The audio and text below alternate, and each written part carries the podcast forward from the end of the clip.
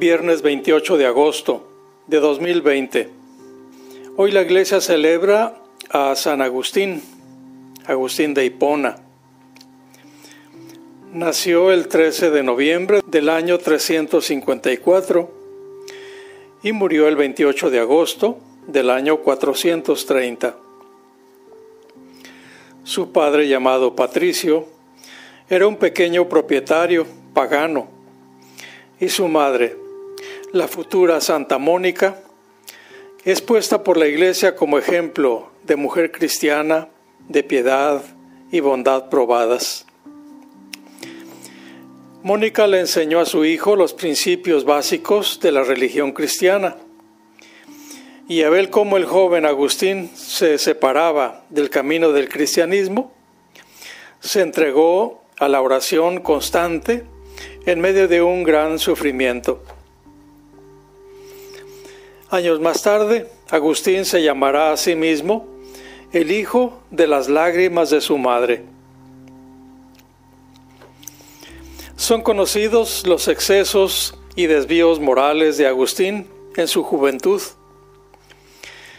Pero el año 385, Agustín se convirtió al cristianismo Dos años después, a los 33 años, fue bautizado en Milán. Vuelto a su patria, Agustín empezó una vida nueva.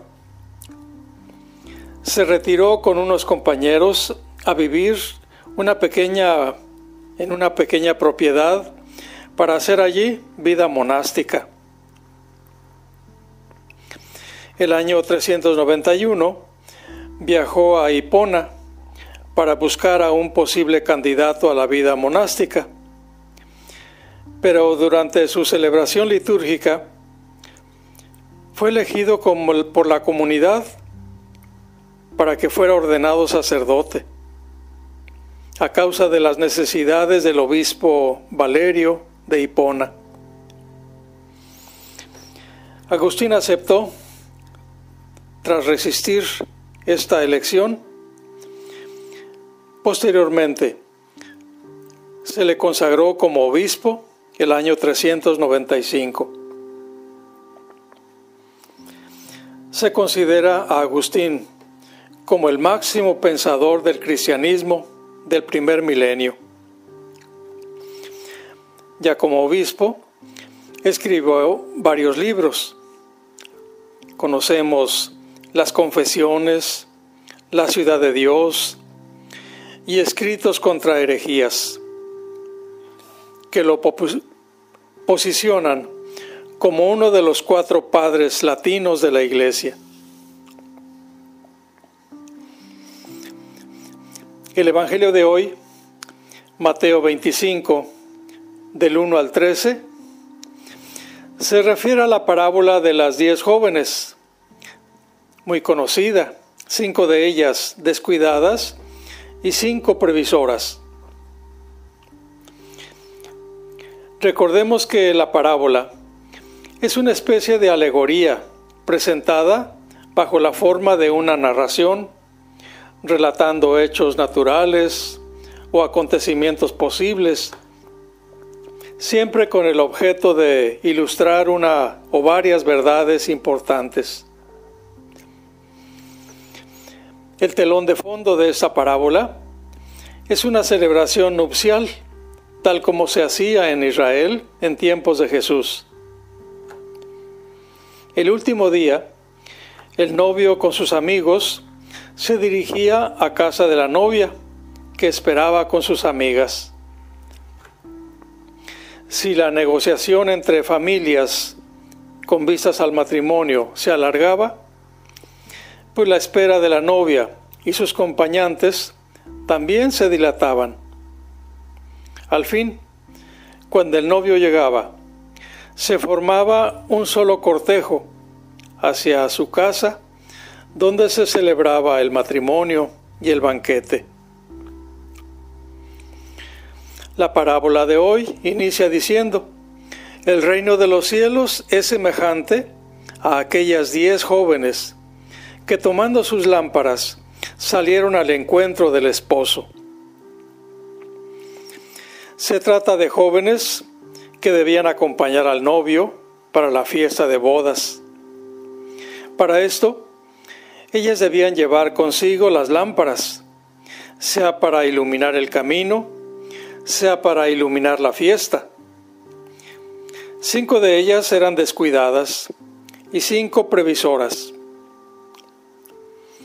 Junto con las lámparas encendidas, las previsoras llevaron consigo también una vasija de aceite de reserva. Se preparaban para cualquier eventualidad. Las jóvenes descuidadas se llevaron solo las lámparas, sin pensar en llevarse un poco de aceite de reserva. El novio se demora, dice la parábola. No había una hora determinada para que llegara.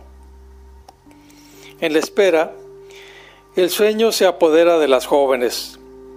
Sin embargo, las lámparas siguen gastando aceite. De repente, a medianoche se oye un grito. Ya viene el esposo, salgan a su encuentro. Todas ellas despiertan y empiezan a preparar las lámparas que ya estaban casi al final. Debían de poner el aceite de reserva para evitar que las lámparas se apagaran. Solamente ahora las descuidadas se dan cuenta de que olvidaron llevar consigo el aceite de reserva.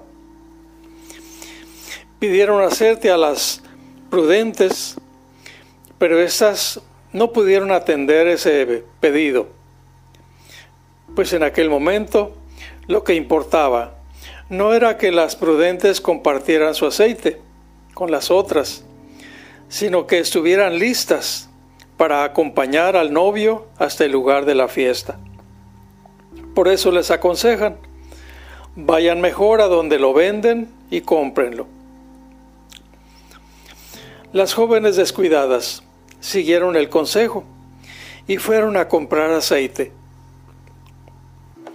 Durante esta breve ausencia de la compra, llega el novio y las prudentes pueden acompañarlo a la fiesta de bodas.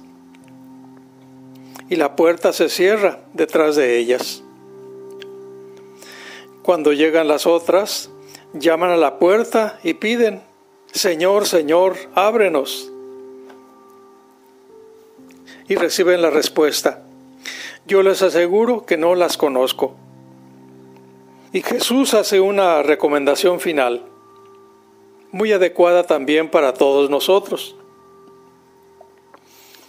La historia de esta parábola es muy sencilla y la lección es evidente. Estén pues preparados, porque no saben ni el día ni la hora. como tantas parábolas de Jesús, esta tiene un sentido inmediato y local y también un sentido más amplio y universal. En su significado inmediato, esta parábola va dirigida a los judíos. Ellos eran el pueblo elegido de Dios. Toda su historia debía haber sido una preparación para la venida del Hijo de Dios. Ciertamente los judíos esperaban al Mesías, pero lo rechazaron cuando estuvo entre ellos y lo siguen rechazando. Va a haber en algún momento que algunos se rindan a Él durante la tribulación y de alguna forma enciendan sus lámparas para cuando llegue Cristo con su novia. No podemos darle un significado a cada parte de la parábola. El significado central es que las prudentes estaban preparadas. Este es el mensaje principal. En su sentido más amplio, La invitación a participar en el banquete del reino ya la hemos recibido. No nos quedemos dormidos. Velemos porque no sabemos ni el día ni la hora de la venida del Señor. En conclusión, este Evangelio nos ayuda a focalizarnos en el aquí y ahora nos ayuda a vivir completamente en el presente, a buscar y encontrar a Dios ahí. Si podemos hacer eso, entonces todo el resto se dará por sí solo. Ya sea que el novio llegue temprano o tarde, lo importante es que constantemente nos hemos ido encontrando con Él día a día. Y por eso estamos despiertos, estamos listos, preparados, como el mensaje de, este, de esta parábola. Hermanos y hermanas, los misioneros del Espíritu Santo seguimos a su lado. Cuídense